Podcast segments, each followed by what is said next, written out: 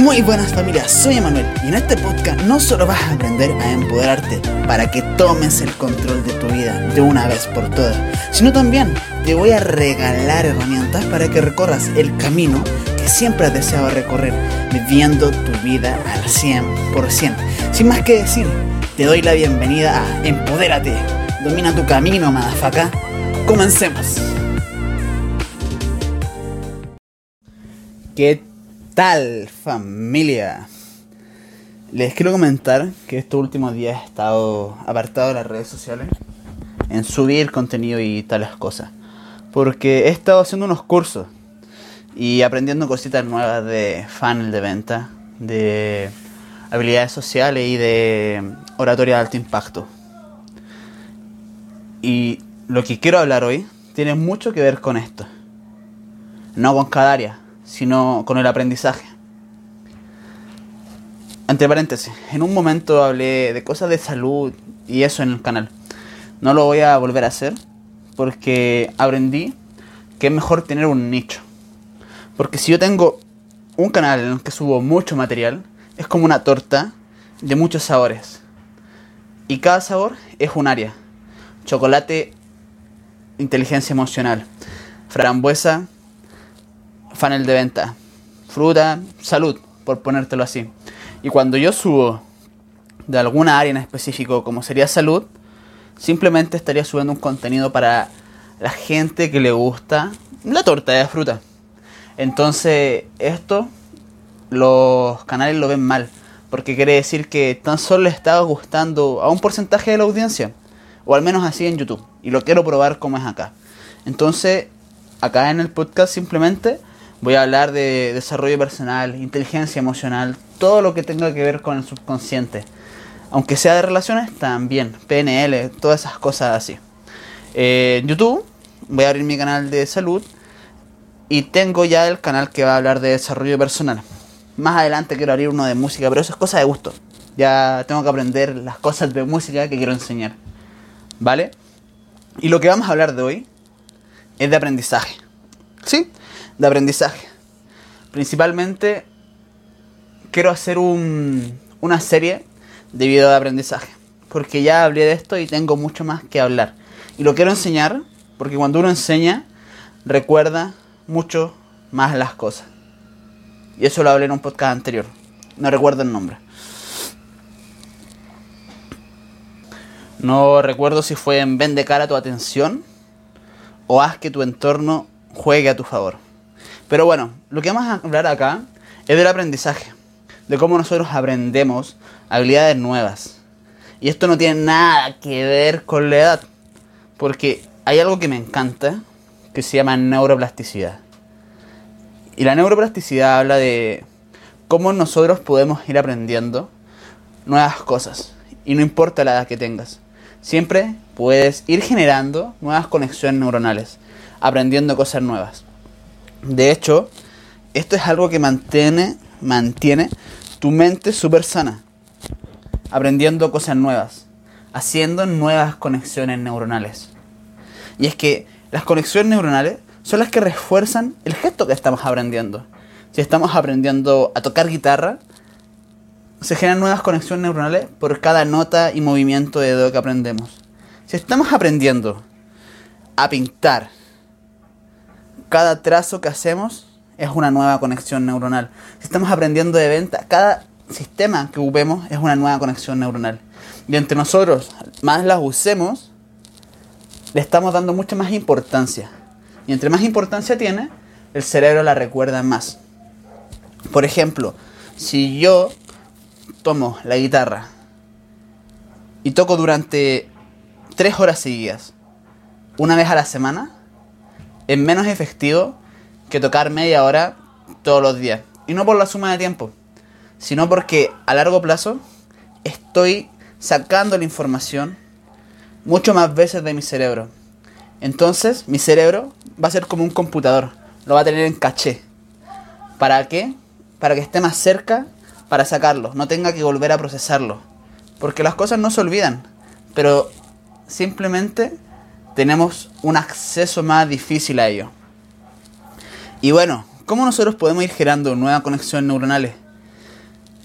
Las nuevas conexiones neuronales se logran a través de hacer algo, ver algo, soñar algo y pensar algo.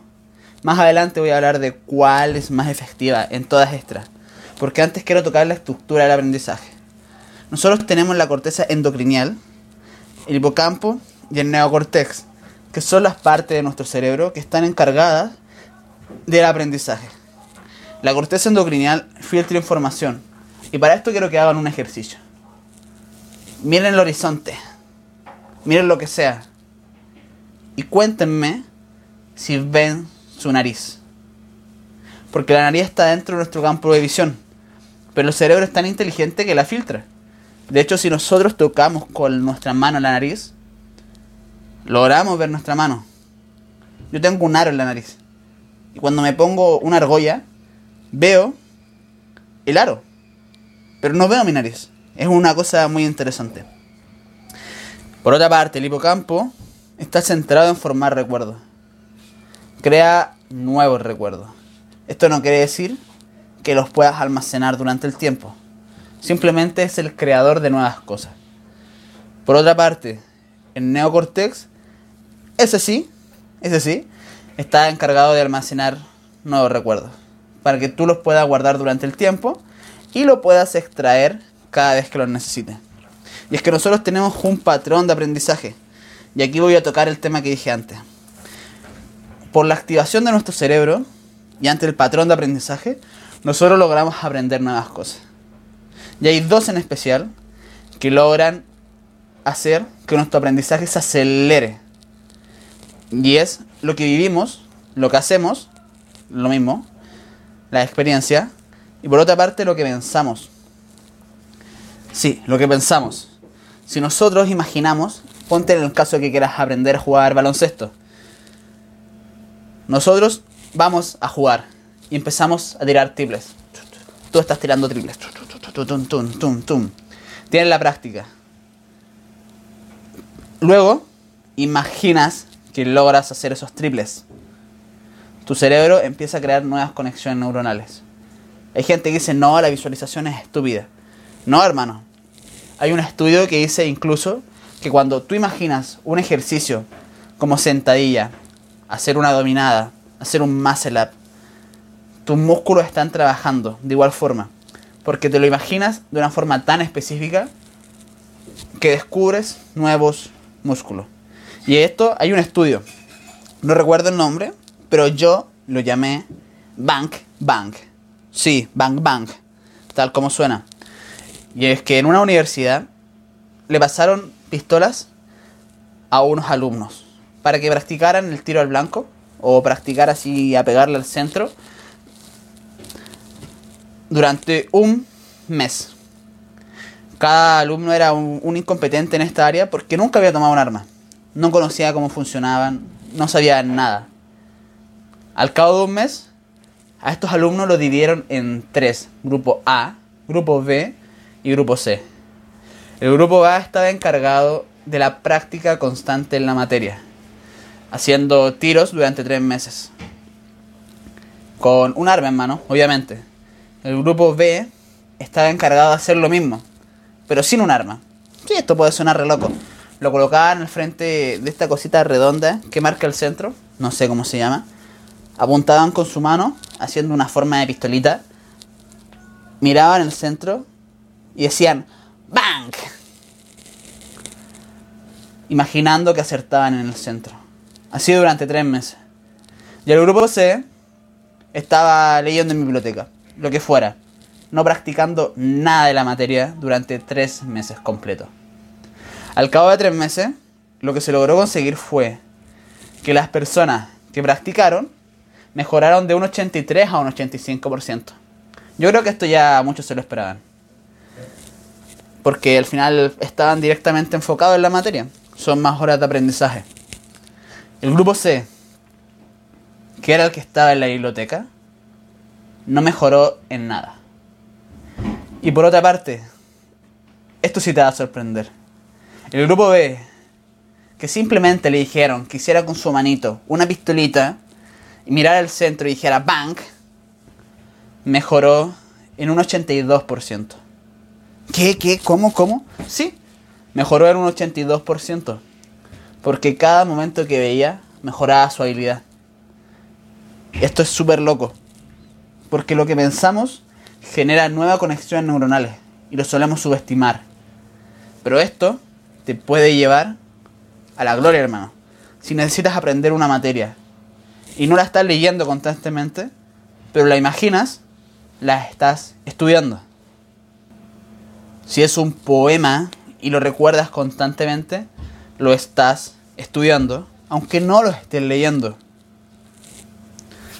Esto me gusta demasiado. Yo ocupé mucho esta materia cuando aprendí a entrenar para hacer la técnica de forma correcta, imaginándome cómo sería la técnica correcta. Luego iba a la barra cuando hacía calistenia y la hacía. Y si no seguía este proceso, como estaba recién aprendiéndolo, hacía una técnica mala. Por ejemplo, una dominada, que es colgarse la barra y llegar arriba, pasando la pera, o chocar el pecho con la barra. Lo hacía mal. Lo hacía con una mala técnica, sin la postura correcta. Y cuando me lo imaginaba, era un previo a la preparación. Un entrenamiento sin cansarse, por decirlo de alguna forma. Lo recomiendo probar a todos en la área que quieran. Quieren aprender a tocar el saxofón, la guitarra, el bajo, háganlo. Quieren aprender a hacer trazos limpios cuando dibujen, háganlo. Quieren aprender a dirigir una empresa, a formar relaciones, a salir a la calle y hablar a las personas, háganlo. Imagínenselo y luego tomen acción. Sí. Por otra parte, nuestra mente genera dos tipos de recuerdos. Uno que es más teatral y el otro basado en hechos. Uno que es episódico y el otro que es semántico. El episódico nosotros lo imaginamos como una película, una obra de teatro, a través de hechos. Sí, como si fuera una película. Y el otro también a través de hechos, pero más científicos, más datos. Esas son las dos formas que tenemos de generar recuerdos. Que tenemos de generar recuerdos. Y algo muy interesante, que cada vez que pasa el tiempo, recordamos las cosas de una forma diferente. Sí, recordamos las cosas de una forma diferente. Porque hemos aprendido nuevas cosas, hemos generado nuevas conexiones neuronales y la forma en que interpretamos cada cosa durante el tiempo va cambiando. Se te van olvidando datos o incluso le vas agregando datos nuevos. Por eso es muy interesante cuando existe un conflicto entre dos personas, conocer las dos partes. Porque en primer lugar, como dije en, otro podcast o en un video, el mapa no es el territorio. Entonces la información cada persona la absorbe de forma diferente. Y segundo, a través del tiempo va cambiando. Un recuerdo que hubiese podido ser trágico a través de dos años puede ser terriblemente trágico por cómo lo recuerda la persona. En cambio, ese mismo hecho trágico, si alguien lo ayudó a crecer, puedes haber hecho el cambio de su vida y haber sido lo mejor que hubiese podido pasar. Ajá, es que nuestro cerebro es muy creativo y también es muy racional. Y por eso están los hemisferios. El derecho es el lado creativo y el izquierdo es el lado lógico. Y esto se presenta en el cuerpo al revés. Por ejemplo, lado creativo, que es el hemisferio derecho del cerebro, sería todo el lado de tu cuerpo izquierdo. Por eso dicen que los zurdos son más creativos y, tal. Al menos yo siempre lo escuché cuando era pequeño. Como yo soy zurdo e izquierdo, me lo recalcaban todo el tiempo. Y los derechos son los más lógicos, porque el cerebro cruza las conexiones. Pero eso ya es otro tema. A lo que voy es que el cerebro sí puede ser muy creativo. Incluso te puedes topar con personas que han creado una realidad totalmente alterna en su cerebro. Y es totalmente irreal. Por otra parte, está el olvido. Como dijo Bruce Lee, la mejor forma de aprender es desaprender. La mejor forma de llenar nuevamente una copa es vaciándola. Por eso, la mejor forma de aprender es desaprender. Y para terminar, quiero hablar de esto. El olvido es eliminar el desorden mental. Cosas que realmente no sirve aprender o no sirve memorizar. Por ejemplo, si a ti te gusta mucho el fútbol, el cerebro no memoriza un partido al pie de la letra.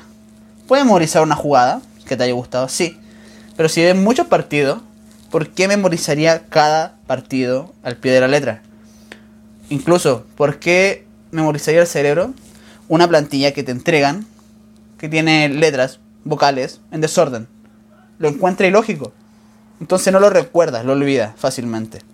Por otra parte, tenemos la reminiscencia, que es la capacidad de retención a través del tiempo. Esto sí es lo importante, porque esto va a hacer que tengas la materia, el contenido o lo que desees a través del tiempo. Y es lo que hay que trabajar. Porque nosotros recordamos lo que se repite más. Hay un estudio que le enseñan a unos niños un poema y ellos lo recuerdan mucho más al tercer día, recordándoselo de diferentes formas. Porque el feedback, esto también es importante, el feedback recibido de una forma diferente genera mucho más conexiones. Por ejemplo, si tú eres un maestro y le estás enseñando a alguien a tocar un instrumento, si el primer día lo hizo bien, muy bien, lo has hecho bien. Un aplauso. Segundo día, muy bien, lo has hecho bien. Pero puedes mejorar en esto. Pero sigue así, excelente.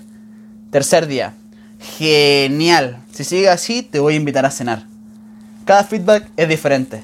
Genera nueva conexión neuronal es un hecho nuevo para el cerebro. Entonces, permite que aprenda mucho más.